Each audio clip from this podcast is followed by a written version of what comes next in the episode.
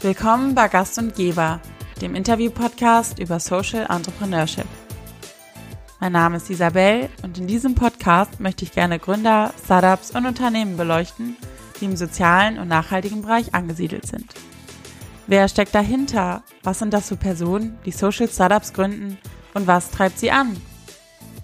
Wie viel soziales Unternehmertum braucht die Wirtschaft, um nachhaltig für positive Veränderungen zu sorgen? Aber auch Fragen wie, was ist die Rolle der Politik dabei? Hat die Politik eine Pflicht, Social Startups zu unterstützen? Und falls ja, kommt sie dieser Pflicht auch nach? All das möchte ich in diesem Podcast gern herausfinden und lade dazu spannende Persönlichkeiten ein, die von sich selbst, ihren Erfahrungen und ihrer Motivation erzählen, sodass wir gemeinsam mehr über Social Startups lernen können. Mein heutiger Interviewgast ist Jonathan Funke. Jonathan ist Gründer von TipMe, dem globalen Trinkgeld. TipMe versucht eine Lösung für faire Wertschöpfungsketten anzubieten. Jeder, der ein Produkt bei einem der Partnershops kauft, kann ein Trinkgeld geben, welches direkt bei dem Produzenten ankommt. Sprich, wenn wir ein T-Shirt kaufen, können wir mit Hilfe von TipMe der Näherin ein Trinkgeld geben. So wie wir das bei einem Café oder Restaurant ja auch tun.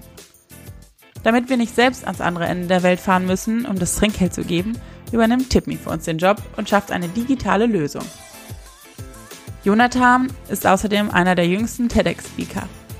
In einem Interview mit TED, welches vor seinem Auftritt dort erschien, sagte er auf die Frage hin, ob er einen zitierfähigen persönlichen Claim von sich geben könnte, folgendes. Ich glaube, wir wissen noch gar nicht, wie schön dieses Jahrhundert der Menschheitsgeschichte werden wird. Lasst uns gemeinsam einen Schritt zurückgehen und einen Blick auf unsere Zukunft werfen und sie dann gestalten.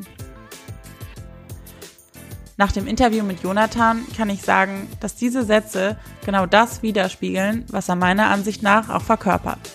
Puren Optimismus und Lebensfreude.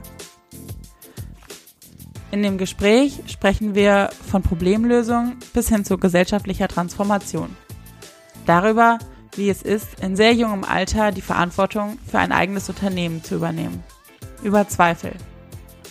Aber auch über seine Radiokarriere, die im Alter von vier Jahren begann und dessen Entstehung auf dem Gefühl für Fairness aufbaut. Jonathan ist für mich ein Realist und Träumer zugleich.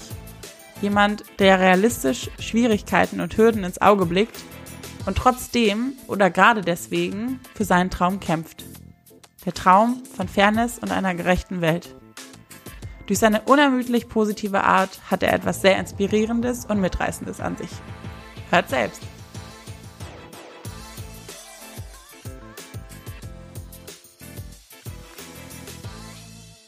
Cool. Ach toll.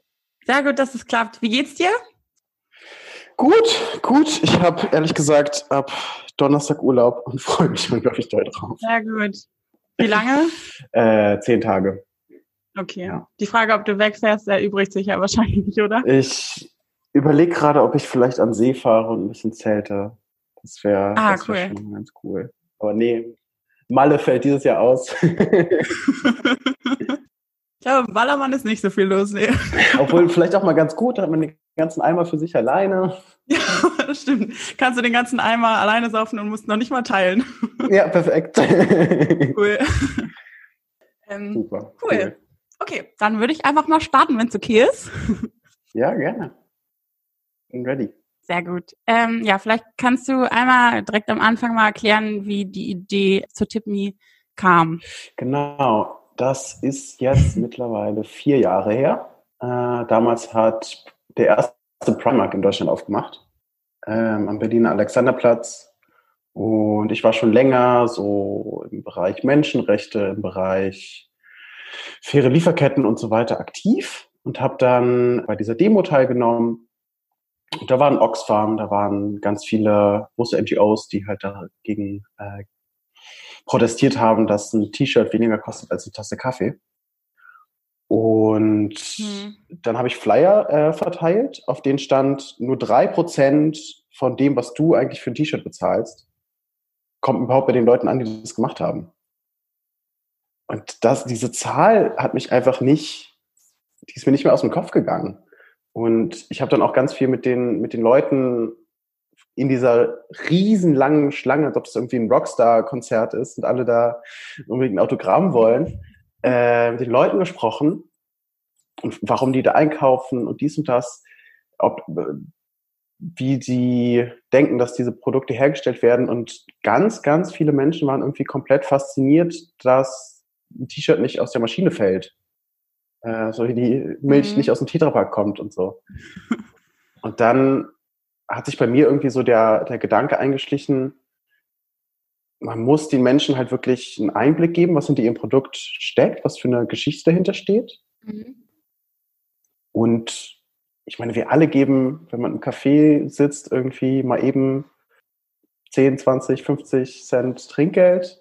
Ähm, selbst in fairen Fabriken in, in Asien, äh, wo gute Löhne bezahlt werden, kriegt kaum jemand äh, mehr als einen Euro die Stunde. Wenn man irgendwie eine Möglichkeit finden würde, dass, dass das Geld auch wirklich direkt ankommt, dann hätte das so einen unglaublichen Impact für diese Menschen. Ich meine, 21. Jahrhundert, wir sind so vernetzt wie noch nie, das muss doch irgendwie möglich sein. Ja. Und gab aber noch nichts, was so in die Richtung möglich war. Und dann dachte ich, mache ich es einfach mal selber. Sehr gut. Macht dich das sauer, wenn du siehst, dass Leute da bei Primark einkaufen gehen? Oder macht dich das eher sauer, wenn es dich sauer macht? Ähm, also es ist so ein bisschen die Frage, wer, also, also die Schuldfrage, ja, so mhm. ein bisschen, ist es jetzt der Konsument, mhm. ähm, wo ich dann aber auch sagen muss, ich glaube, bin verhält, also ich meine, alleine so in Deutschland aufzuwachsen in einem guten System, da ist man ja schon privilegiert. Mhm. Ähm, mhm ich kann natürlich schon sagen, ich verzichte jetzt irgendwie auf ein T-Shirt oder so, aber wenn ich jetzt irgendwie eine zehnköpfige Familie gucke mhm. zum Beispiel, wo das vielleicht nochmal was anderes ist, ja. dann weiß ich nicht, wenn ja. ich jetzt an so einem Primark vorbeigehe, macht es mich auf der einen Seite sauer. Wenn ich länger drüber nachdenke, kann ich irgendwie beide Seiten mhm. verstehen. Ähm, macht dich ja. das sauer und falls ja oder nein, macht dich so derjenige, der aber in der Fabrik ist, also der Arbeitgeber, der direkte, also ja. Mhm. Ja. Ähm, ich versuche immer auf niemanden sauer zu sein. Okay, das ist schon mal gut. Ehrlich gesagt. Weil äh, ich glaube, dass, dass Wut auch einfach, es ist, ist eine voll berechtigte äh, Motivation. Ich glaube, Wut hat super, super viele Sachen für, für Arbeiter in, in der ganzen Welt schon, schon geschafft. Aber vor allem bei, bei globalen Lieferketten ist das ein ganz schönes Beispiel irgendwie. Weil es gibt immer wieder irgendwie Wut, die so aufkommt und das ist immer abwechselnd, wo die sich hinrichtet. Und dann äh, die Unternehmen sagen, ja, wir würden ja gerne irgendwie faire Löhne bezahlen, aber die Konsumenten tragen das nicht. Mhm. Die Konsumenten sagen, ja, wir würden ja gerne irgendwie fair einkaufen, aber wir wissen nicht, welches Unternehmen das wirklich macht. Ähm, außerdem ist es viel zu teuer. Und die Politik sagt, ja, wir würden es ja gerne umsetzen, aber die Konsumenten bezahlen das nicht und die Unternehmen können das wirtschaftlich nicht machen. Und so haben irgendwie alle ihre Möglichkeit, sich rauszureden. Mhm. Und einer der zentralen Gedanken von Tipping ist auch einfach zu sagen, Schnauze, alle von euch. ähm, Konsumenten würden mehr geben, wenn, wenn das wirklich ankommt. Unternehmen haben auch einfach eine, eine Verpflichtung, das Ganze äh, fair aufzubauen. Und es ist möglich, lieber Staat, deswegen bitte, bitte äh, gieß das jetzt auch in Gesetzesform. Ähm, mhm. Also, es sind lange Rede, kurzer Sinn. Es gibt voll viele zentrale Player in dem ganzen System. Und nur auf einen sauer zu sein, ist ein bisschen zu kurz gedacht.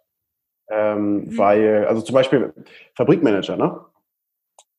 Viele davon sind absolute Schweine, kann man nicht anders sagen. Mhm. Aber die stehen halt auch unter einem absolut Wettbewerbsdrang. Also der, der, die Zölle von China gehen 0,1 Prozent runter dann verliert ganz Pakistan über Nacht alle Aufträge, mit denen sie für das nächste Jahr gerechnet haben. Weil Schuhmarke XY äh, sagt, ja, sparen wir uns 0,01 Cent pro Schuh. Äh, das ist 0,01 Cent mehr für die Aktionäre. Ähm, ja. Und das, was jetzt wirklich, wirklich schön ist, ähm, dass in der, dass durch ganz, ganz lange Arbeit der Zivilgesellschaft sich langsam was tut äh, wir haben gesehen, dass die Aktionen von Greenpeace sehr, sehr viel gebracht haben, um, um toxische Stoffe aus den äh, Klamotten rauszubekommen. Mhm. Und was wir jetzt sehen, äh, ist das Lieferkettengesetz, das bald kommt. Das heißt, das Entwicklungsministerium verabschiedet ein Gesetz, das äh, letztendlich sagt, das Unternehmen ist dafür verantwortlich, was in seinen Fabriken geschieht. Ah, okay. Und das wird sehr, sehr viel verändern. Das heißt, keiner kann mehr die Verantwortung abschieben und sagen, ah, wir haben das gar nicht gewusst, was da ablief, so nach dem Motto. Genau, genau. Okay. Wo du gerade davon sprichst, ich habe, ähm, ich weiß nicht, wie weit das jetzt ist, aber ihr hattet ja ein Pilotprojekt gestartet mit einer deutschen Supermarktkette, soweit ich informiert bin. Gestartet noch nicht. Wir sind in Gesprächen. Okay, okay, aber sie steht auf jeden mhm. Fall, es steht noch im mhm. Raum. Okay, dann passt die Frage trotzdem. Und zwar habe ich mich gefragt, jetzt sage ich mal, wenn das eben eine Supermarktkette ist, da stehen ja super viele mhm. Leute dazwischen. Mhm. Und ähm, vielleicht erübrigt sich die Frage auch jetzt so ein bisschen, wenn man dieses Lieferkettengesetz mhm. sich anguckt. Aber was ich mich gefragt habe, ist, ähm, weil so wie ich, wie ich Tipp mich verstehe, ist eben Transparenz euch ja auch super wichtig. Okay. Da kommen wir vielleicht auch gleich noch zu, wie der, ähm, wie der Konsument irgendwie nachvollziehen kann, dass es mhm. ankommt und andersrum. Aber wenn wir jetzt nochmal kurz auf die Lieferkette selber eingehen, mh, hm, wie kann man sich das vorstellen oder wie läuft das ab? Also wenn ihr zu einem Supermarkt oder auch zu einem anderen Partner hingeht mhm. und sagt, hallo, habt ihr Bock oder andersrum, ähm, ja. Kommt, bekommt ihr dann quasi so eine Liste von allen Zwischenhändlern und so weiter oder wie könnt ihr die Transparenz mhm. ähm, gewährleisten? Mhm. Genau, das läuft bei einem Supermarkt ein bisschen anders.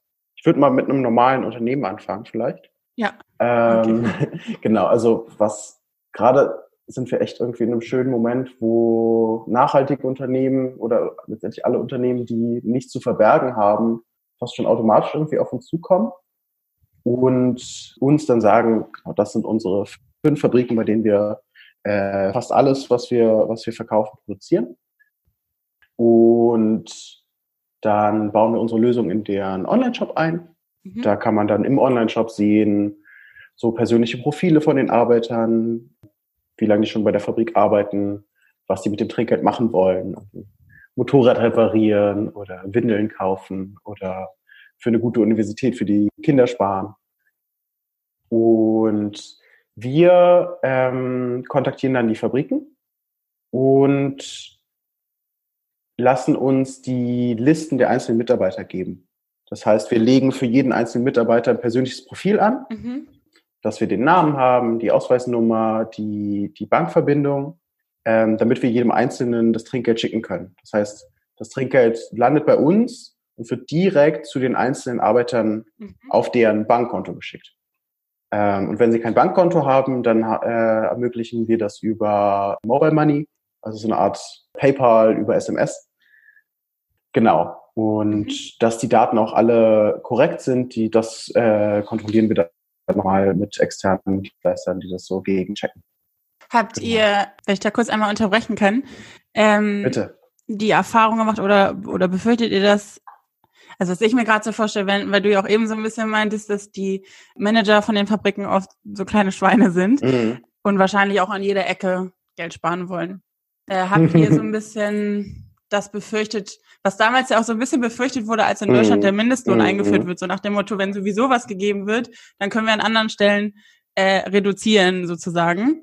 Also mhm. ich habe eine Freundin gehabt, der wurde dann zum Beispiel, die hat in der Tankstelle damals gejobbt und auf einmal wurde die, mhm. die Pause dann nicht ja. mehr bezahlt oder so. Und es wurde darüber dann so reguliert. Also wirklich, ich weiß gar nicht, ob das legal ist. Wenn es mhm. legal ist, wurde, wurde auf jeden Fall die Lücke irgendwie ausgenutzt. Aber habt ihr so ein bisschen ja. die Befürchtung, dass wenn jetzt mal so gesprochen, die Arbeiter mhm. bekommt jetzt irgendwie ein Euro Trinkgeld, dass der Arbeitgeber, also der Manager der von der Fabrik, mhm. das quasi einkalkuliert mhm. und den eigentlichen Lohn schmälert? Mhm. Ja, also wir lassen uns von der Fabrik vertraglich bestätigen, dass sie nicht den Lohn senken. Mhm. Okay. Ähm, das ist schon mal das Erste. Das lassen wir uns aber nicht nur vertraglich äh, bestätigen, sondern das prüfen wir auch nach. Mhm äh, mit diesen äh, Drittdienstleistern. Und was auch relativ wichtig ist, wir haben mit allen mit, äh, mit allen Fabrikarbeitern äh, eine WhatsApp-Gruppe. Okay, wow. das Telefon klingelt äh, durchgehend. ja, das ist echt süß. Die äh, schicken immer irgendwelche Fotos von ihrer Familie oder irgendwelche diese WhatsApp Sticker sind gerade total beliebt. Ah, ja, ja, ja. So pakistanischen Rosen und Schriftzügen und äh, God bless you und so. Äh, ähm, sehr süß. Aber das, das können die auch jederzeit, äh, wenn sie keine WhatsApp-Sticker senden wollen, dann können sie es auch jederzeit nutzen, um sich zu beschweren. Mhm. Bis jetzt haben wir noch keine Beschwerden über die Fabrik bekommen, sondern eher Beschwerden zu uns, äh, weil äh, sich die Zahlung um ein paar Tage verzögert hat. da halten die uns auch schön accountable, so, hä, wo bleibt das Geld? Natürlich auch gut so. Genau, das heißt, da haben wir verschiedene Mechanismen, dass das auf keinen Fall passiert, weil ähm, dann ist der ganze Spaß ja umsonst gewesen. Ja. Also ich stelle es mir einen sehr, sehr hohen administrativen Aufwand, ähm, wenn du sagst, dass jeder registriert wird. Mhm. Wie viele seid ihr momentan? Wir sind aktuell fluktuiert immer so ein bisschen. ähm, wir sind gerade zweieinhalb. Ähm, okay. Robin, mein Mitgründer und ich, Vollzeit. Robin hat äh, Lieferkettenmanagement studiert und auch ah, okay. seine Abschlussarbeit in Lieferkettenmanagement über Tipni geschrieben. Wie kann wie kann man durch Transparenz dem Konsumenten irgendwie klar machen, welches Produkt wirklich fair und nachhaltig ist und welches nicht? Ähm, wie, wie muss so eine Transparenz irgendwie zugänglich sein? Mhm. Äh, dann haben wir noch Oliver, hat ein anderes Startup vorher gegründet, wo es darum ging, dass Studenten sich gegenseitig auf ihre Klausuren vorbereiten und dadurch so ein bisschen Taschengeld verdienen. Mhm. Und Helen ist jetzt gerade seit einer Woche in Mutterschutz. Okay. Ah, wow. ja, genau. Die hat so ganz viel NGO-Erfahrung, ganz viel in Absolut Not in Lateinamerika gearbeitet und ist jetzt ganz frisch Mama. Schön für Sie. Ja, auf jeden Fall.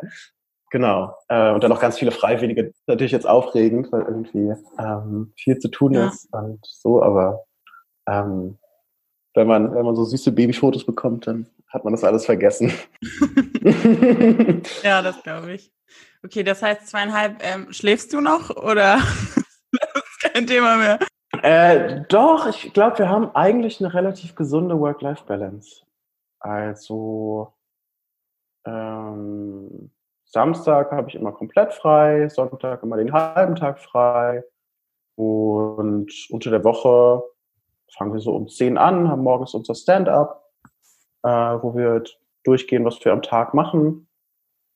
Ja, also ich, ich würde sagen, es geht. Ja. Also wir versuchen halt auch ganz viel, dadurch, dass wir mit Oliver und Robin zwei sehr strukturierte Menschen haben, versuchen wir halt alles von Anfang an zu automatisieren. Mhm. Das heißt, die ganzen Accounts werden automatisch angelegt, die ganze Überprüfung wird automatisch gemacht. Wir machen dann immer noch ein Teil der Verifizierung, ein Teil der Setup-Sachen per Hand, aber das, das wird auch immer weniger. Und ich glaube, wir sind ganz gut da drin, irgendwie smarte Lösungen zu finden. Dass man äh, work smart, not hard, dass, man, dass wir uns, uns als, ich glaube, wir sind auf gute Weise faul, vielleicht, kann man sagen. Okay. Sehr gut. Ähm, ja, jetzt habe ich, ich wollte dazu noch was fragen, aber das habe ich jetzt glaube ich, gerade vergessen.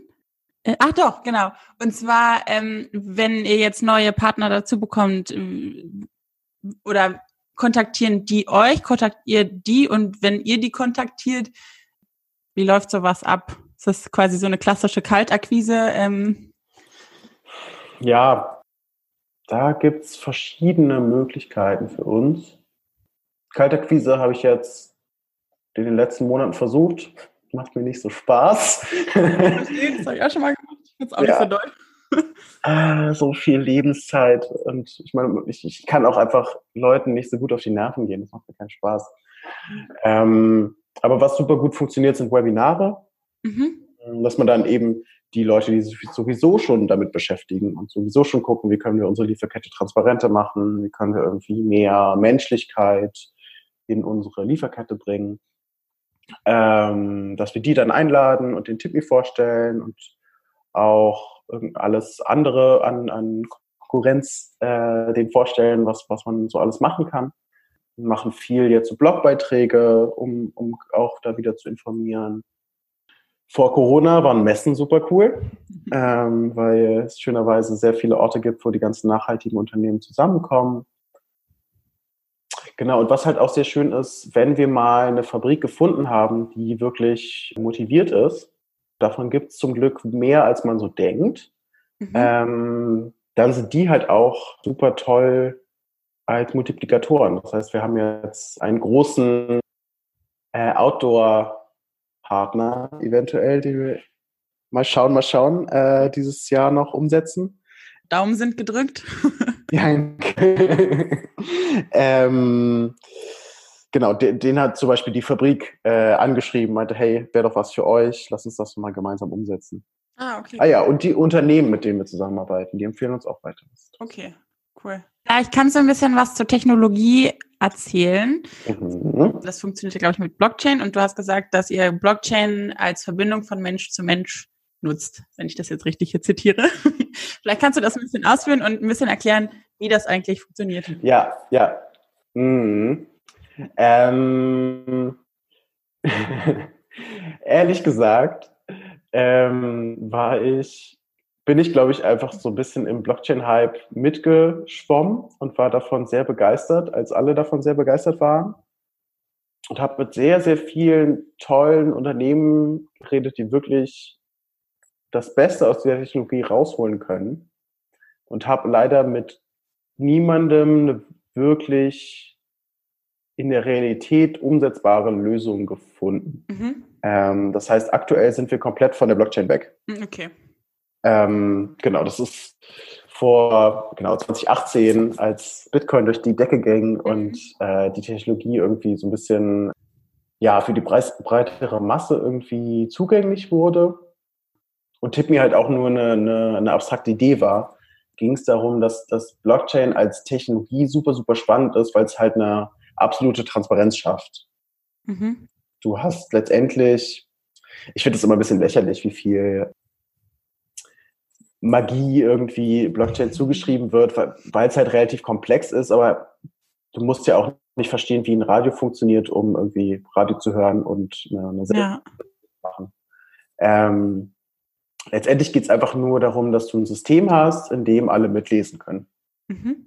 Wenn du Geld von A nach B verschickst bei einer normalen Bank, dann sagt dir die Bank, ob das Geld angekommen ist oder nicht. Ja. Und in, in einer Blockchain hast du halt das, die Möglichkeit, das Geld quasi mitzuverfolgen, wie es von A nach B wandert.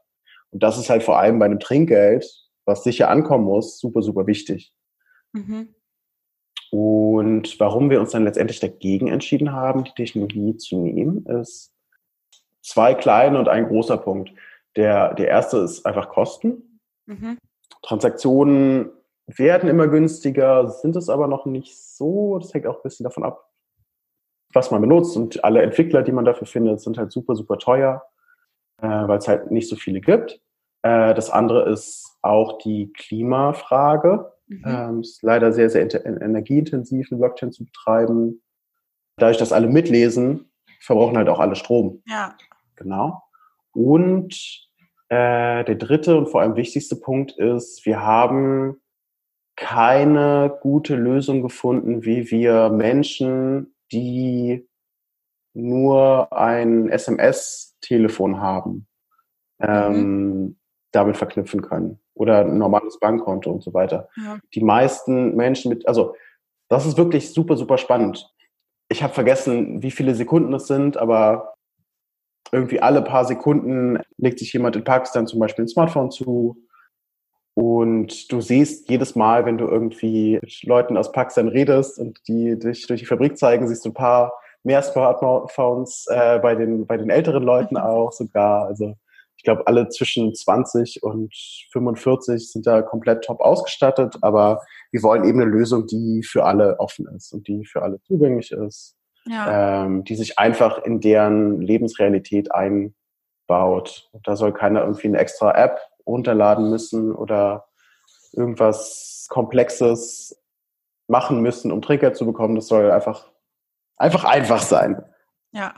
Genau, und deswegen haben wir, nehmen wir, nehmen wir immer die Systeme, die vor Ort genutzt werden. Weißt du zufällig, wie viele momentan, wie viele Arbeiter jetzt gerade vom Trinkgeld profitieren? Wie viele ihr da schon gelistet habt? Das sind 206. Okay, schon eine ganze Menge. Genau, 90 in Pakistan und 115 in Vietnam. Ich kann mal ganz kurz nachschauen. Ähm, wir haben jetzt, Stand heute, mhm. der 19. Mai, haben wir 5.449 Euro Trinkgeld gesammelt. Oh ja. Und angefangen habt ihr? Ähm, der erste Shop ging online im Sommer 2019. Athletic ging dann online im Oktober 2019 und Dawn ist jetzt ziemlich genau einen Monat online. Okay. Und da haben wir jetzt heute unser hundertstes Trinkgeld bekommen. Ah. Jubiläumstag. Können anstoßen zusammen. genau. Sucht ihr die äh, Fabriken nach Branchen aus oder ist es relativ egal quasi? Oder ja. Also zum Beispiel, dass man sagt, okay, jetzt wir fangen jetzt nur mit Schuhproduzenten oder so an oder mhm. wir fangen jetzt nur mhm. mit Kaffeeproduzenten an oder so. Wir haben, wir fangen jetzt erstmal mit Textil an. Mhm. Erstens, weil wir ja eine Lösung für Online-Shops haben und da einfach mhm. langfristig bestimmt bei Food super viel ja. geht, aber ähm, gerade vor allem für Textilunternehmen, was wichtig ist. Und andererseits ist es viel, viel einfacher, die, die Sicherheit zu bekommen, dass die einzelnen Mitarbeiter wirklich das Trinkgeld bekommen. Die kommen alle zu demselben Ort, mhm. die sind da regelmäßig, man kann durch das Fabrikmanagement die Infos zukommen lassen. Das ist alles ein bisschen einfacher für uns, da die Sicherheit zu, äh, sicherzustellen, als wenn wir mehrere tausend Farmer über hunderte Kilometer verteilt haben. Ja. Genau, deswegen starten wir gerade mit Unternehmen, haben jetzt aber auch schon die ersten Kakao- und, und äh, Schokoladenunternehmen, mit denen wir jetzt so erste, erste Babyschritte gehen. Sehr gut, freuen sich die Naschkatzen. genau, ja, ich bin auch so ein Schokohunde. Ja, ich auch, das ist echt schlimm. Ich war jetzt auch äh, aufgrund von Corona sehr, sehr lange bei meinen Eltern und ich mhm. selber kaufe mir eigentlich nie irgendwelche Schokoladenaufstriche, aber weil ich jetzt mal mhm. da war, wenn man einmal da ist, ist man ja auch immer wieder Kind. Ja. War dann leider doch jeden Tag auf meinem guten Morgenbrötchen. Aber gut. ich habe gelesen und das fand ich super beeindruckend oder ja super beeindruckend, was es dann wirkt, dass wenn die Konsumenten zehn Prozent mehr geben, dass das 250 Prozent mhm. bei den Arbeitern mhm. ausmacht. Also Wahnsinn. Wie stellt ihr sicher, dass es oder wie wie ist es also wie wie es sichergestellt ist, hast du eben eigentlich schon gesagt, mhm. aber wie kann ich als Konsument das nachvollziehen? Mhm. Da sind wir gerade noch am Basteln, ehrlich gesagt. Ähm, das ist Work in Progress. Aktuell ist es so, dass du Trinkgeld gibst und wir dann die, die Überweisungsbelege und so alles sammeln und äh, da zu unserem besten Wissen und Gewissen einfach äh, vertrauenswürdig mit umgehen. Mhm. Woran wir jetzt arbeiten, ist, dass du, also wo ich langfristig hin will, ist, dass das Trinkgeld quasi genauso ist wie so eine DHL-Lieferung. Ah, ja. Dass du oh, die ganze ja, Zeit cool. äh, in welcher Station ist das gerade, check, check, ist jetzt angekommen, dann kriegst du noch ein Foto, da und dafür ist es ausgegeben worden. Genau. Das ist, wo wir langfristig hinwollen, dass ja. du halt wirklich, äh, das ist das Schöne dadurch, dass wir halt einen komplett digitalen Prozess haben. Das Trinkgeld geht von dir, TipMe, zum einzelnen Konto von den Mitarbeitern. Das ist aber noch was, woran wir arbeiten. Genau. Ja, Okay. Ähm, du beschreibst dich selber, habe ich gelesen, als Aktivist und weniger als Unternehmer. Ich weiß nicht, wie aktuell das mhm. äh, war, dass ich das gelesen habe, aber du nix, also scheint es auch immer noch so sein. Ähm, wo ziehst du die Grenze zwischen Aktivist und Unternehmer oder was macht das für dich aus? Mhm. Voll schöne Frage. Ich würde ich würde sagen, dass Aktivisten und Aktivistinnen Menschen sind, die Probleme aufzeigen Mhm. Und UnternehmerInnen Menschen sind, die Probleme lösen. Und Aber du machst eigentlich beides. Genau, also ich versuche ich versuche das Beste aus beiden Welten zu ver, verbinden. Äh, das Problem ist, dass halt die meisten Unternehmer Probleme lösen, die eigentlich gar keine Probleme mhm. sind. Ja.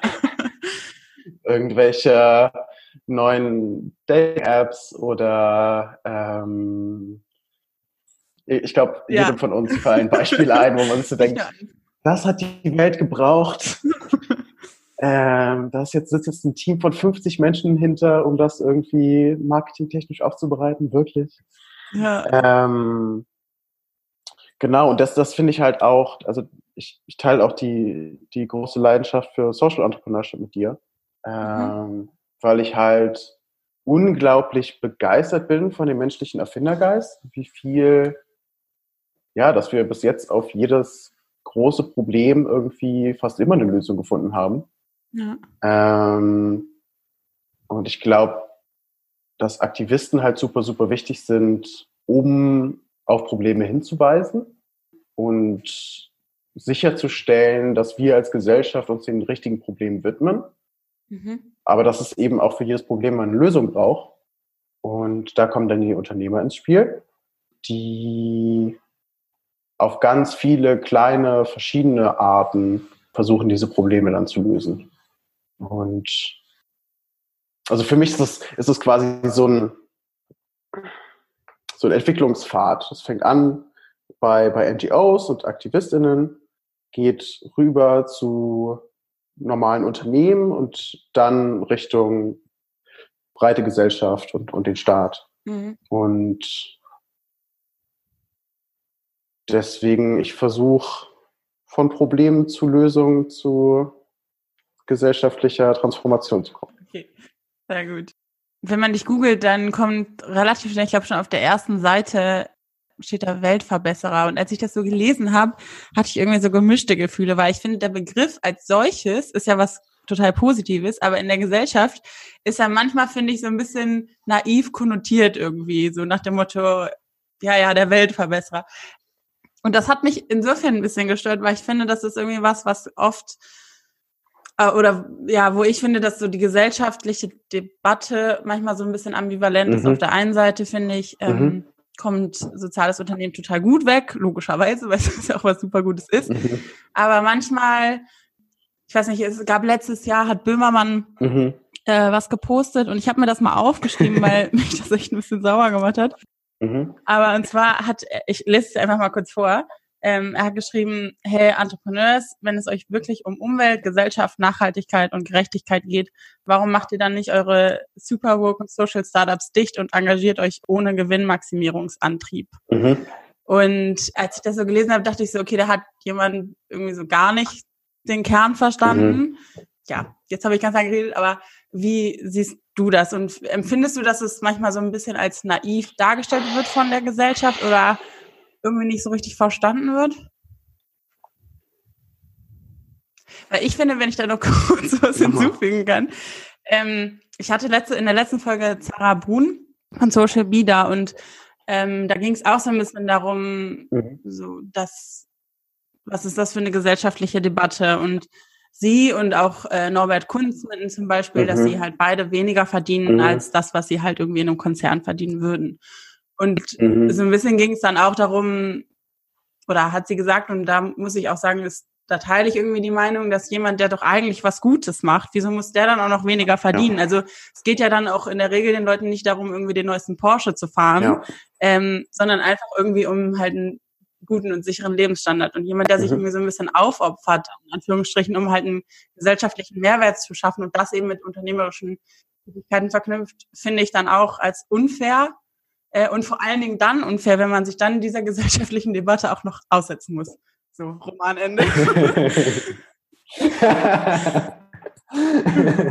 nee, aber finde ich, ähm, kleiner Rant hier zwischendurch. Nee, aber, nee, aber ähm, wir sehen das ähnlich im Team. Also wir hatten da sehr, sehr viele spannende Grundsatzdiskussionen ähm, über genau das Thema und ich finde es echt schön, weil wir echt ähm, intern uns da sehr, sehr einig sind. Also Gewinne, entgegen der Meinung von Jan Böhmermann, sind für uns überhaupt nicht interessant. Mhm. Ähm, also wie, für uns ist, steht fest, dass wir die Gewinne, die jetzt in einem normalen Unternehmen uns als Gründern irgendwie zustehen würden, reinvestieren, ähm, damit Tipney größer wird, damit neue Initiativen, die äh, was Ähnliches machen, äh, größer werden und wachsen können. Deswegen, das ist bei uns überhaupt kein Thema. Aber ich sehe das auch äh, so, wie du meintest. Ich finde, dass Leute, die ja was Gutes tun, auch gut davon leben müssen. Also, wie gesagt, eigentlich mhm. in der optimalen Welt geht, sind ja Unternehmen dazu da, Probleme zu lösen. Und die sozialen Probleme sind eigentlich viel größer als die, ich habe keinen neuen Fidget Spinner Probleme. ähm, ergo sollte man eigentlich auch mehr verdienen, wenn man die richtigen Probleme löst. Ja. Das heißt jetzt für uns, dass wir, ich meine, wir sind ein Startup, das sind alles komplett theoretische. Aktuell geht es nur darum, ob man äh, das, das äh, günstige oder das teure Pesto zu den Nudeln isst. Aber ähm, das ist jetzt mal außen vor. Also wir versuchen uns marktübliche Gehälter zu zahlen. Das ist unser Ziel. Ich verstehe den Punkt von Jan Böhmermann auf jeden Fall dass es auch einfach Unternehmen gibt, die ja mit einem sehr geschickt irgendwie mit einem guten Marketing-Team irgendwie daraus sehr viel Profit zu schlagen, dass sie relativ wenig Soziales oder Ökologisches machen. Ja, ja. Äh, ich glaube, also das ist meine persönliche, äh, meine persönliche Vermutung, dass das Ganze an, an das Einhorn-Team gerichtet war. Ah, okay. Einhorn-Kondom. Ähm, weil das, das, das war alles so bis in diesem Kosmos, wo ähm, das Olympia-Crowdfunding stattfand und die Jungs mal wieder irgendwie alles getoppt haben und einfach, also vorher dachte ich, eine halbe Million Crowdfunding ist unmöglich, aber das gibt so einmal, ein, zwei Mal irgendwie alle zehn Jahre, mhm. dann, dann kommen die vorbei. Ähm,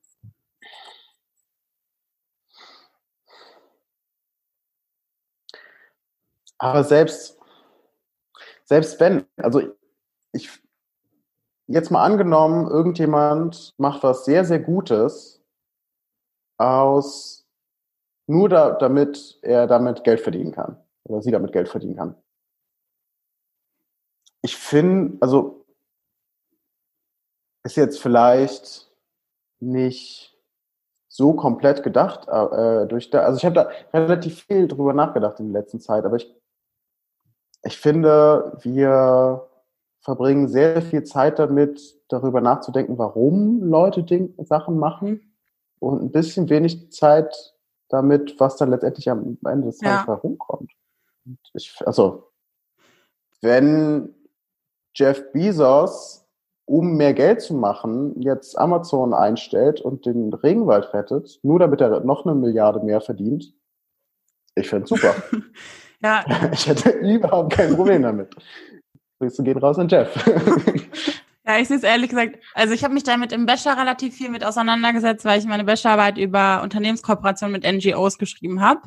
Und dabei ging es um mhm. äh, Informationsasymmetrien. Und dann habe mhm. ich eben auch sehr viel darüber nachgedacht, ähm, wie das eben ist, wenn zum Beispiel halt irgendeine ja, oft sind es ja Lebensmittel, die auch irgendwie mit dem WWF kooperieren und dann kommt da dieses Logo drauf mhm. nach dem Motto, die Fische waren alle mhm. glücklich und ähm, natürlich nutzen, mhm. nutzt der Supermarkt das dann irgendwie auch aus aus Marketingzwecken, weil das wird sich im Zweifel, zumindest mhm. wenn es die richtige Kundschaft anspricht, auch besser verkaufen, als jetzt irgendwie so das mhm. normale, ähm, als der normale Fisch.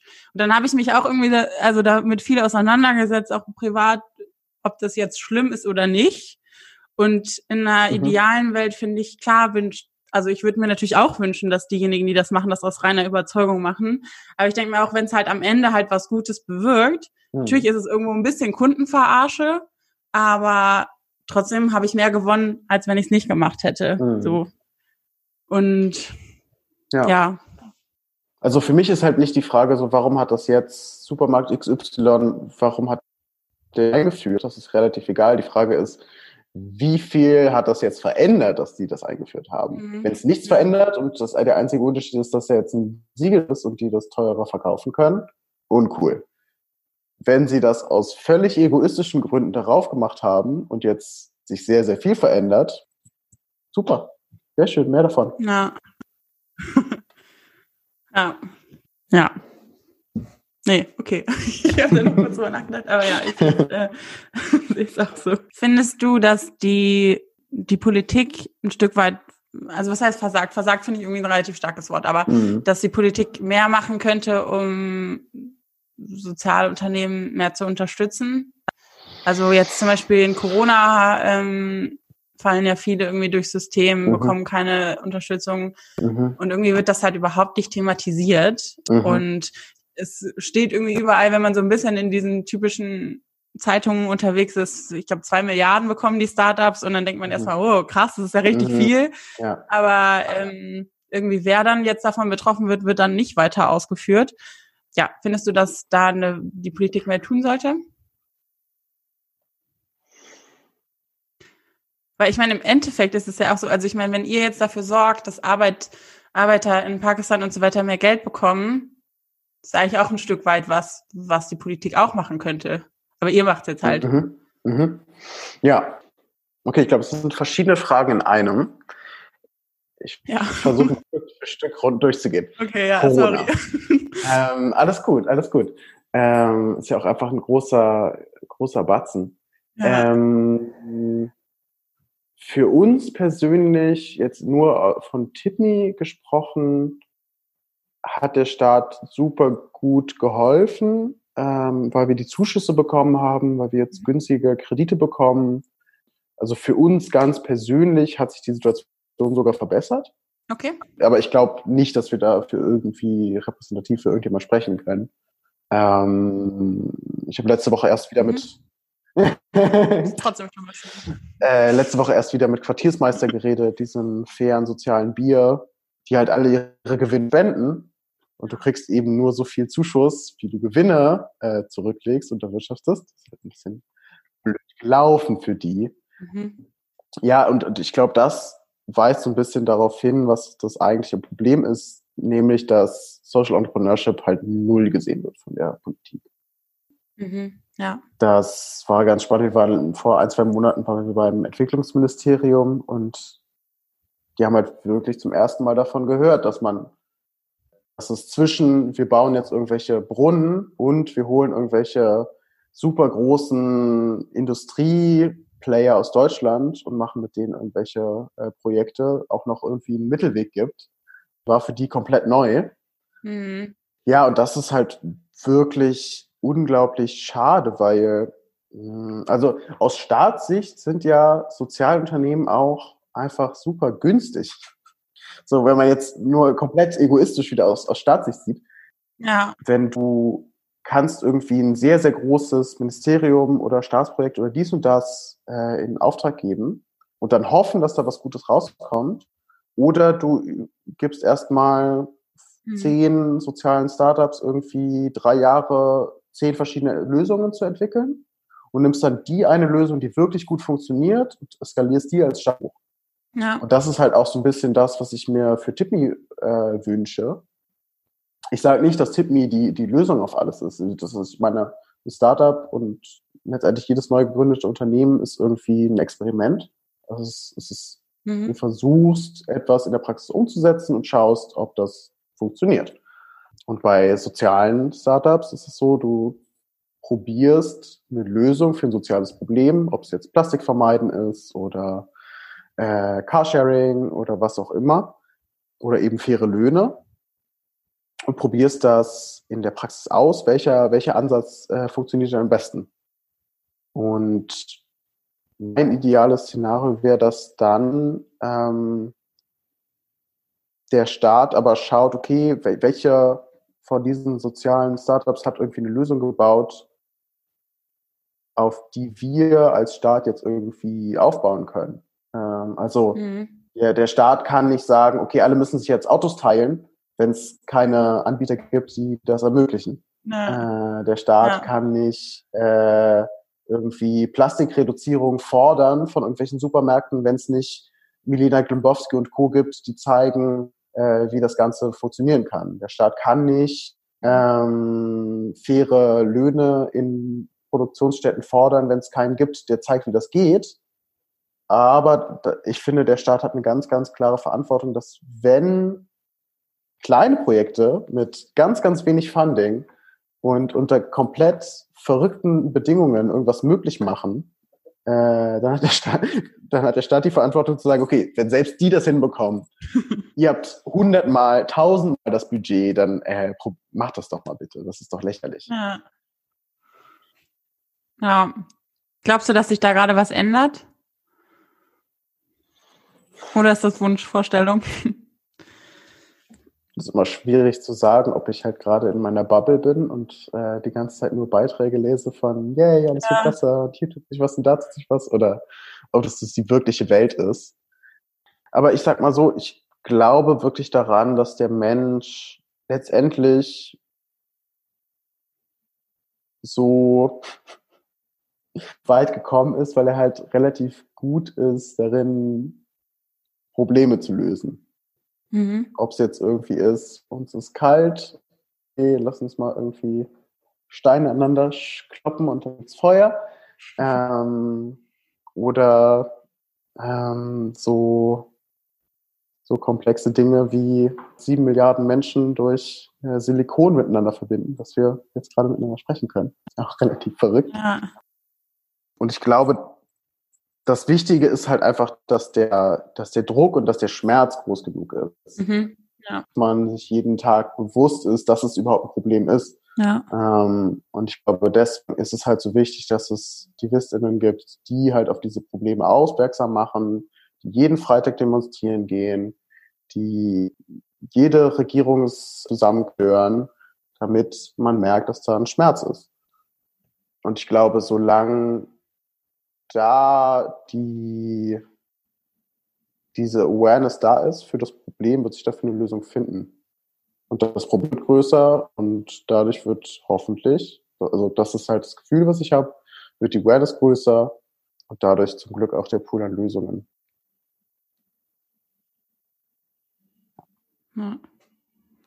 Wie, ähm, wie finanziert ihr euch oder mittelfristig? Die Unternehmen, die uns äh, unsere Software benutzen, bezahlen dafür. Ah, okay. Darüber, ja. Klar. Einmal die, genau. Und dementsprechend leiten wir 100% des Trinkgelds weiter. Okay, cool. Ich habe noch zwei Fragen, glaube ich. Vielleicht kommen wir noch ein paar, aber zwei auf jeden Fall. Ähm, und zwar, was würdest du anderen jungen Gründern raten, die jetzt irgendwie gerade selber dabei sind, zu starten? Gibt es irgendwas, wo du selber schon sagst, das habe ich jetzt aus der Zeit gelernt. Mhm. Das erste, was mir direkt einfällt, ist lieber ganz schnell lernen, Nein zu sagen. Das ah, okay. Wichtigste, was ich gelernt habe in der ganzen Gründungserfahrung, ist Sachen nicht zu machen.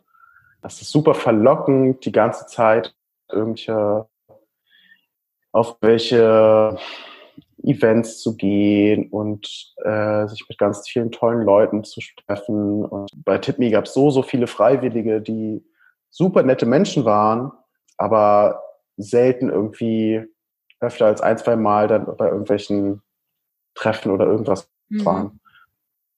Also was mir ganz toll geholfen hat, ist zwei, drei tolle Menschen finden, und mit denen super, super eng ein Vertrauensverhältnis aufbauen und mit denen ja wirklich, wirklich durchstarten, statt irgendwie einen, äh, einen großen Bekanntenkreis nur zu haben. Mhm. Die zu finden ist schwierig und, und äh, die habe ich auch nur gefunden, indem ich die ganzen Events besucht habe. Ne? Also Helen habe ich bei einem Event getroffen, äh, Robin habe ich bei einem Event getroffen, Oliver habe ich gefunden, weil ich einfach auf Facebook geschrieben habe, wir suchen ganz dringend einen Entwickler. Wie man das so als Profi macht. Ich frage mich dann immer, wenn ich diese Post lese, wer sich darauf meldet, weil, glaube ich, Entwickler ja überall äh, Mangelware sind sozusagen. Aber ja. dann scheint es ja doch zu funktionieren. Genau, das ist, das ist wirklich die zweite Sache, die, die ich wirklich jedem ans Herzen legen würde. Fragt einfach. Fragt einfach, fragt einfach, fragt einfach. Ich glaube, das ist wirklich mein einziges Erfolgsrezept, das ich bis heute habe. Ich bin nicht besonders schlau, ich bin nicht besonders talentiert, aber ich frage einfach und neun melden sich nicht. Äh, einer sagt ab, aber die eine Person, die dann antwortet, die bringt dich dann äh, tausendmal weiter. Und ja. Kumpel von mir sagt immer, das Nein hast du schon. Das heißt, kann nur besser werden. Ja, das stimmt. Ganz gute Einstellung, ja. Genau. Und ansonsten, ich bin super großer Fan von The Lean Startup, Startup-Klassiker. Probiere erst die klein von dem aus, was, worum es geht, weil es einfach erstens mehr Spaß macht und zweitens irgendwie der einzige Schritt nach vorne ist.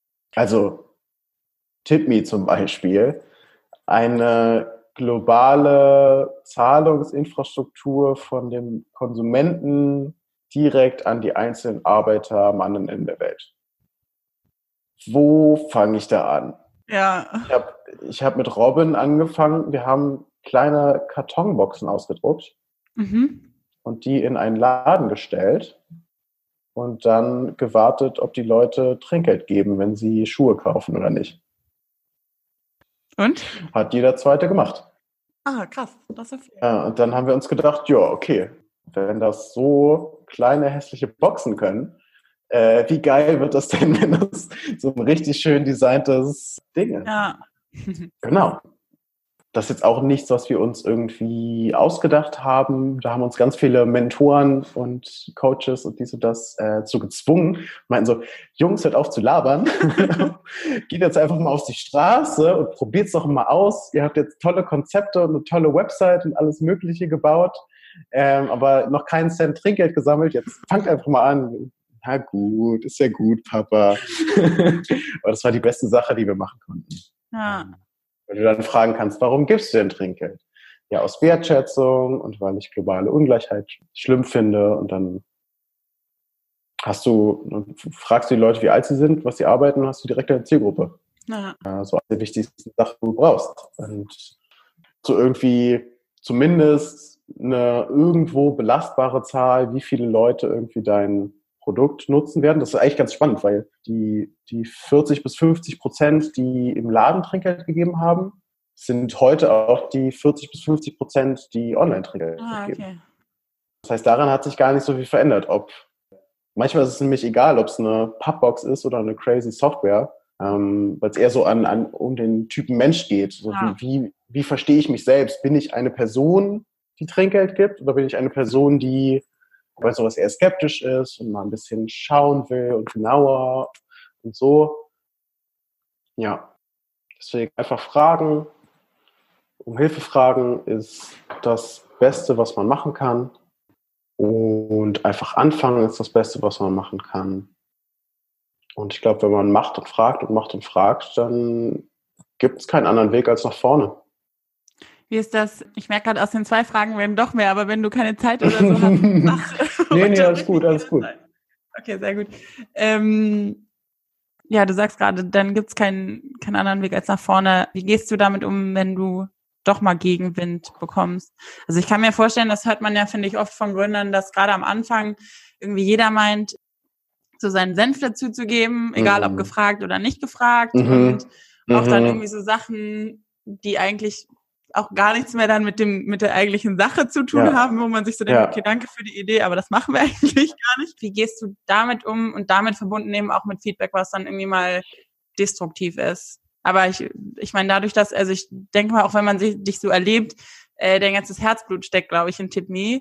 Und das ist ja dann schon nochmal was anderes, finde ich, wenn man dann so destruktives Feedback bekommt, weil ich stelle es mir schwer vor, das von sich abzulassen. Super schwierig. Super, super schwierig. Ich glaube, das war halt auch die Sache, die mich in der Gründungsphase am meisten belastet hat, war gar nicht irgendwie, wie komme ich an Geld oder wie komme ich an Partner oder so, sondern dass halt auch Leute auch aus der Familie oder aus dem engen Freundeskreis oder so überhaupt nicht begriffen haben, also erstens, warum ich gründe und zweitens, warum jetzt genau das und damit wird man doch nie Geld verdienen können und bla bla bla. Ähm, ich glaube, das ist schon so mit einer der heftigsten Sachen, mhm. dass das vor allem so aus dem direkten persönlichen Umfeld ähm, ja oft nicht so viel Verständnis für, für sowas kommt, weil wir halt in Deutschland einfach keine Gründungskultur so richtig haben. Ja. Das ist leider alles 100 Jahre her wo ich wieder zurückkomme auf meinen letzten Punkt, mhm. wenn du dann aber sagen kannst, ey, ich vergesse im Laden und wir haben an einem Tag 200 Euro Trinkgeld von 100 Leuten gesammelt, äh, stell dir mal vor, wie krass das wäre, wenn wir das im nächsten Supermarkt machen. Ja. Und das wäre deine Oma, die sonst sagt, Kind, studier doch was Richtiges. Nimm dir doch, mach doch wenigstens eine Ausbildung. Das, das versteht deine Oma auch. Ähm, das, und ich weiß noch ganz genau, wie wir, ich habe so ein Coaching gewonnen von einer anonymen Bank mhm. und war dann in Frankfurt in einem von diesen Skyline Towers. Und dann äh, waren verschiedene soziale Ideen. Ähm, der, der eine hat Drohnen entwickelt, die Medikamente in die entwegen, entlegensten Ecken dieser Erde mhm. äh, bringen können, wo es keine Straßen gibt. Die, das Feedback von der Bank war, ja, da ist kein Businessmodell hinter, kann der mir einen Kasten Bier bringen? oh, düdüm. Äh, ja. Ich bin totschlag. Und ja, und, und die Bank meinte zu mir, ja, also das, das ist ja alles ganz nett, aber es wäre doch viel einfacher, wenn man das einfach irgendwie ein Brot für die Welt spendet. Äh, dann, dann spart man sich dieses Ganze direkt von Mensch zu Mensch und transparent und bla bla bla. Das ist außerdem viel einfacher. und ich meine, und, und das ist wieder, wieder der Punkt, so, man muss es austesten, man muss es ausprobieren. Also ich meine, hätte ja sein können, dass der Banker recht hat und dass den Leuten völlig egal ist heute, wenn wir mit irgendjemandem reden, der Trinkgeld gegeben hat, ist immer das Erste, was sie sagen, toll, dass ja. es wirklich geht, dass es wirklich zu diesen Menschen geht. Ähm, aber das weißt du erst, wenn du es ausprobierst. So bis zu dem ersten Tag, wo du, wo es wo es eine Idee ist, haben, können alle sehr, sehr viel darüber erzählen, ob es deine Oma ist oder der Banker in Frankfurt oder äh, keine Ahnung. Jeder mhm. auf der Straße hat sehr, sehr viele Meinungen ähm, aber ich glaube, das ist das, das äh, hängt so ein bisschen auch mit dem von. Äh, also die wollen bestimmt auch das Beste für dich. Ähm, also ich glaube, es gibt wenige Leute, die das irgendwie dir mhm. aus bösen Gründen ja. irgendwie dir irgendwas sagen, aber du weißt es halt erst, wenn du es umgesetzt hast. Ich habe eine Freundin und äh, sie sagt oft, und das finde ich an der Stelle sehr passend, ein Ratschlag also ein Rat ist auch immer ein Schlag. Und äh, ich finde, das an der Stelle, ja, ist, ja. Ähm, manchmal tut dieser Schlag halt auch echt weh. Voll, vor allem, weil die Gründungsphase halt einfach täglich ist, also ich hinterfragen ist. Ne? Ja. Ich habe dann, ich hatte das große Glück, dass ich beim äh, Tandemploy im Büro äh, arbeiten konnte. Das ist so ein äh, New Work mhm. Startup und halt relativ eng mit den beiden Gründerinnen war. Und dann habe ich mal irgendwann, ich war, habe damals schon gegründet und bin dann halt mal zu denen ins Büro und meinte, Anna, sag mal, hast du ab und zu auch so Momente, wo du irgendwie dich fragst, warum du das alles machst und ob es überhaupt irgendwelchen Sinn macht? Und dann hat sie mich angeguckt, zu dem Zeitpunkt Chefin von 25 Leuten, mehrere Investorenrunden, alle großen DAX-Konzerne nutzen ihre Software, um ihre äh, Mitarbeiter glücklicher zu machen. Sie sagt zu mir jeden Tag. Ja, krass. Und das, das ist halt immer noch so, wenn du irgendwie ja, ein funktionierendes Unternehmen ja. hast. Das ist besonders so, wenn du irgendwie morgens alleine an deinem Schreibtisch sitzt, der eigentlich dein Küchentisch ist und äh, ja, irgendwie mit, mit irgendeinem Tool deine, deine erste Website baust. Also vielleicht das nochmal als, als Ratschlag. Ich habe aufgehört, mir Ratschlag anzuhören, außer von Leuten, die erfolgreicher sind als ich. Mhm. Und erfolgreich heißt jetzt nicht so, müssen mehr auf dem Konto haben oder dies und das. Es kann auch deine Mama sein ähm, oder, oder wer auch immer. Erfolgreich heißt, sie, sie haben sich ein Ziel gesetzt und das umgesetzt. Mhm. Wenn ich glücklich sein will, dann rede ich mit jemandem, der für mich diese Vibes ausstrahlt und nicht, äh, nicht der, der die ganze Zeit irgendwie hinter verschlossenen Gardinen in seinem Fenster ist. Ja. Wenn ich irgendwie einfach nur ha ganz harten Business Advice, so wie gehe ich zu einer Bank oder zu einem Investor will, dann, dann rede ich auch mal mit jemandem, der nur businessorientierter ist und mit, nichts mit, mit Social am Hut hat. Und wenn ich irgendwie äh, mir über Impact Gedanken mache, dann gehe ich halt zu den ganzen NGOs da draußen, weil man ja, äh, man hat selbst auch zu vielen Sachen eine Meinung, aber mhm. meistens hat man die extremste Meinung zu den Sachen, wo man äh, am wenigsten Ahnung hat. Und das ist äh, oft eine blöde Kombination. Ja. Äh, deswegen holt euch einfach Ratschlag von, von Leuten, die eure Vorbilder seid. Und zwar nur in dem Bereich, in dem sie auch wissen, was sie, was sie sagen. So. Ähm, ja. Leute können extrem erfolgreiche Unternehmerinnen sein und trotzdem sehr dumme Ideen für, keine Ahnung, Politik haben. Ja. ja. Glaubst du, dass der Businessplan von einem Social Startup genauso ausgetüftelt sein sollte wie von einem in Anführungsstrichen kommerziellen Startup?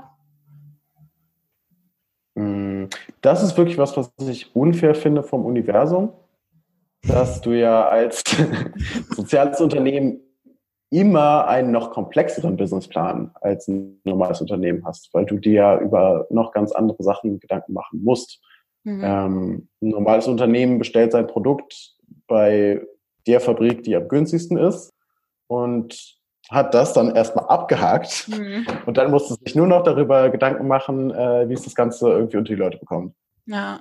Ein Sozialunternehmen muss erstmal sich zwei Jahre damit beschäftigen, wie es ethisch forst, bevor es überhaupt auch nur auf den ersten Gedanken kommt, wie das Ganze die Leute kommt. Ja. Mhm. Deswegen, das ist leider relativ, ich glaube, liegt eine Sache, dass, dass ethische Businesspläne immer komplexer sind, weil du einfach Triple mhm. Bottomline hast. Aber das Schöne ist, dass wenn man es hinbekommt, du dadurch auch die Stärken von, die, von den verschiedenen Welten kombinieren kannst. Hm. Ja. ja. Mm, du hast, ich weiß nicht, ob du es abgeschlossen hast, ob du noch drin bist oder wie auch immer, aber du hast auf jeden Fall nach meiner Recherche nachhaltiges Unternehmensmanagement studiert. ja. Hat dir das was gebracht? Oder hast du daraus irgendwas mitgenommen? Ich habe den ganzen Tag Buchhaltung gemacht okay. und dachte mir, Mensch, hätte ich doch mal besser in Buchhaltung aufgebaut. ja gut, aber ich habe klassisch BWL studiert und Buchhaltung, also da war ich froh, als das mit sieben Siegeln weg war. Es war echt Katastrophe. Ja, ja. Ähm, genau. Ich habe in Eberswalde studiert, weil ich gehofft hatte, dass das halt das Uni für Nachhaltigkeit da sehr, sehr viel Fokus drauf legt. Mhm. Gefühlt war es ein relativ klassisches BWL-Studium, was auch in Ordnung mhm. ist. Aber im Punkto Nachhaltigkeit habe ich da jetzt nicht viel gelernt, leider. Mhm. Ich bin auch ein krasser Nerd und habe mir die ganzen Sachen schon voll Studium angeguckt, aber ähm, ich finde, da hätten die tiefer reingehen können. Hm. Ich meine, lernen kann man sowieso alles in der Praxis. Ne? Das ist, das ist klar. Man kann sich halt einfach nur Zeit sparen. Und wenn irgendwie alles Schlag auf Schlag kommt, dann ist das sehr schön, wenn man nicht nochmal schauen muss, wie man einen Businessplan schreibt oder ja. äh, nicht nochmal nachrecherchieren muss, was jetzt der Unterschied zwischen EBIT und EBITDA ist und dies und das. Aber Milena Glebowski zum Beispiel, die Gründerin von Original Unverpackt, äh, ihr BWL-Studium bestand darin, dass sie ein Unternehmen Gründen 1 aus der Bibliothek ausgeliehen hat und dann ein Unternehmen Gründen 2. Ähm, und die hat es auch ganz gut hinbekommen. Ne? Also ja. es hilft, es macht Sachen einfacher, aber ich würde auf keinen Fall sagen, dass es ein Ausschluss, Ausschlusskriterium ist. Ah, okay. Du hast ja relativ früh auch gegründet. Mhm. Macht dir das manchmal oder hat es dir manchmal Angst gemacht, so viel Verantwortung ja, so früh schon zu haben? Klar, auf jeden Fall. Also alle meine, alle im Team sind älter als ich. Schon verrückt. Ähm, aber ich glaube, das ist, das geht wieder so ein bisschen in meine Philosophie von Fragen stellen. Mhm. Für mich ist es gar nicht meine Aufgabe, der erfahrenste und dominierendste und äh, was auch immer in meinem Unternehmen zu sein. Für mich als, als Gründer sehe ich meine Aufgabe einzig allein darin, meine Mitarbeiter mit den Ressourcen zu äh, auszustatten, die sie brauchen, um gute Arbeit zu machen. Und denen die richtigen Fragen zu stellen, damit sie mhm. ans Ziel kommen. Ich muss gar nicht die Antwort haben. Ich muss eigentlich die, die nur fragen, weil sie, im besten Fall hast du Leute um dich rum, die sowieso mehr wissen als du. Ja. Also wenn, wenn du mehr über Coding weißt als dein ITler, dann hast du, hast du sowieso ein Problem. Ja. Ähm. das ist richtig. Also es ist natürlich schon verrückt, weil das halt alles einfach zum ersten Mal ist. Also wäre natürlich schon, ich hätte schon gerne irgendwie mal einen Chef gehabt, um irgendwie zu schauen, wie es ist, äh, auf der anderen Seite zu sein und irgendwie nicht meinen ersten Arbeitsvertrag mit meiner eigenen Firma äh, geschlossen, sondern irgendwie ein blödes Praktikum gemacht irgendwo. Aber jetzt ist es so. Ja, als Gründer denkt man sich die ganze Zeit, was mache ich eigentlich hier überhaupt? Aber der Trick ist halt einfach nicht so viel nachdenken. Ja, einfach machen. Kannst du dir vorstellen, irgendwann jetzt mal losgelöst von Tipme, was mhm. im besten Fall ähm, noch weiter durch die Decke geht, aber so jetzt generell vom Gedankengang her, kann, kannst du dir vorstellen, irgendwann mal Angestellter zu sein in so einer ganz klassischen Firma? Auf jeden Fall. Ähm, ich glaube, wenn ich Kinder habe und die relativ jung sind, wäre das sehr, sehr schön, einfach Feierabend zu haben. Ähm, doch einfach irgendwie sagen zu können, so, ich habe meinen Teil getan, ist nicht fertig geworden, ist mir aber halt auch relativ egal, weil es nicht mein Leben mit untergeht. Ja. ja, doch, kann ich mir auf jeden Fall, auf jeden Fall vorstellen. Ähm, dann versuche es nochmal mit den letzten zwei Fragen. Ach so, okay, gut. ähm, wolltest du schon immer Sozialunternehmer werden? Ja, auf jeden Fall. Ähm, äh, als ich vier war, gab es ein, äh, einen neuen Radioslogan von Radio 1 in Berlin. Äh, und zwar nur für Erwachsene. Mhm. Und das fand ich ganz, ganz doll fies und meinte zu meinem Vater, lass uns ein Radio nur für Kinder machen. Und das fand er eine gute Idee und hat seinen Job bei der Deutschen Welle gekündigt und Ach, äh, dann haben wir zusammen Kinderradio aufgebaut. Cool. Ähm, genau, und irgendwie den Bundespräsidenten Johannes Rau interviewt und diese Affenforscherin Jane Goodall und ähm, Menschenrechtsaktivistin für indigene Rechte und so weiter. Und ich glaube, deshalb bin ich halt schon immer damit aufgewachsen, dass wenn man irgendwas machen will, man das einfach machen kann. Und nee, das war für mich immer schon klar. Ich dachte eher, dass ich so ein bisschen mehr in den Umweltbereich gehe. Mhm. Ich habe immer mit meinem, mit meinem Vater irgendwie dann rumgesponnen, dass wir irgendwelche, so mit acht oder so, irgendwelche äh, schwimmenden Plantagen haben, die das ganze CO2 aus der Atmosphäre raussaugen, weil das so Superpflanzen sind. Mhm.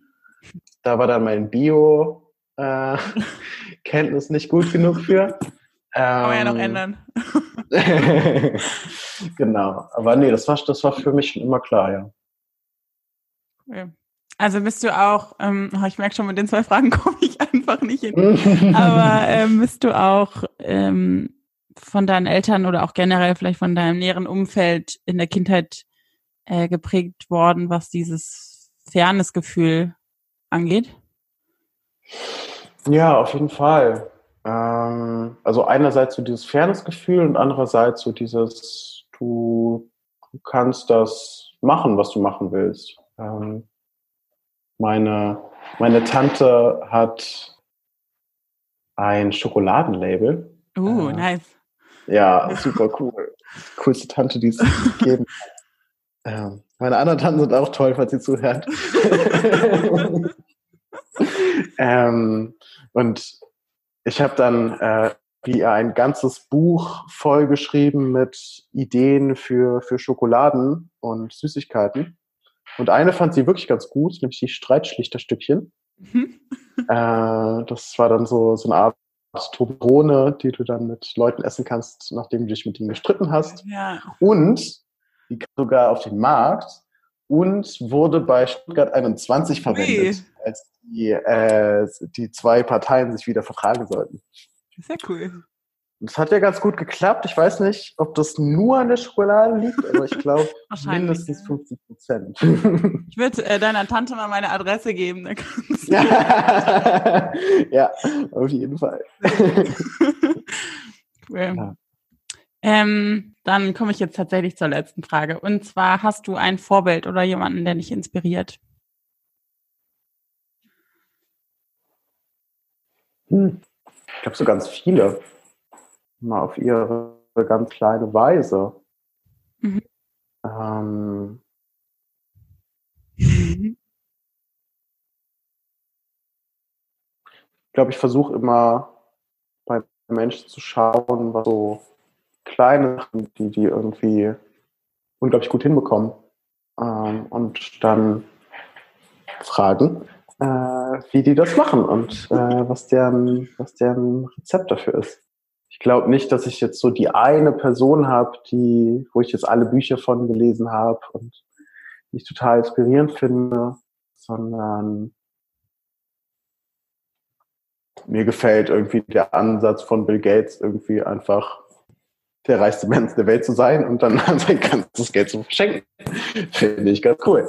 Und ähm, Milena Gimboski, wie sie einfach tausend verschiedene Projekte startet und irgendwie mit jedem erfolgreich ist, finde ich auch unglaublich inspirierend, vor allem weil sie halt genau eine Lernschwäche hat und äh, eigentlich so in der klassischen Bildung nicht so viel vorzuweisen hat also ich meine, sie hat, glaube ich, Design studiert und so, aber ähm, jetzt nicht, nicht so den klassischen Unternehmerhintergrund ähm, und trotzdem einfach, ja, eine, eine ganze, eine, einfach eine richtig krasse Bewegung aufgebaut hat. Nee, ich finde, es gibt viel zu viele tolle Menschen, um nur ein Vorbild zu haben. Ja, das finde ich aber auch eine ganz, ganz schöne Aussage. Ist doch irgendwie was sehr, sehr Positives eigentlich. ja. cool. Dann äh, vielen, vielen Dank. Es hat mega Spaß gemacht. ich, hatte, ich hatte voll Spaß. Das war die heutige Folge von Gast und Geber. Ich hoffe, ihr hattet eine gute Zeit und habt ein bisschen was für euch mitnehmen können aus dem Gespräch mit Jonathan Funke. In der nächsten Folge spreche ich mit den Gründern von Grönberg, die Kaffeezubehör für bewussten Genuss verkaufen. Also alle Kaffeeliebhaber da draußen, schaltet ein.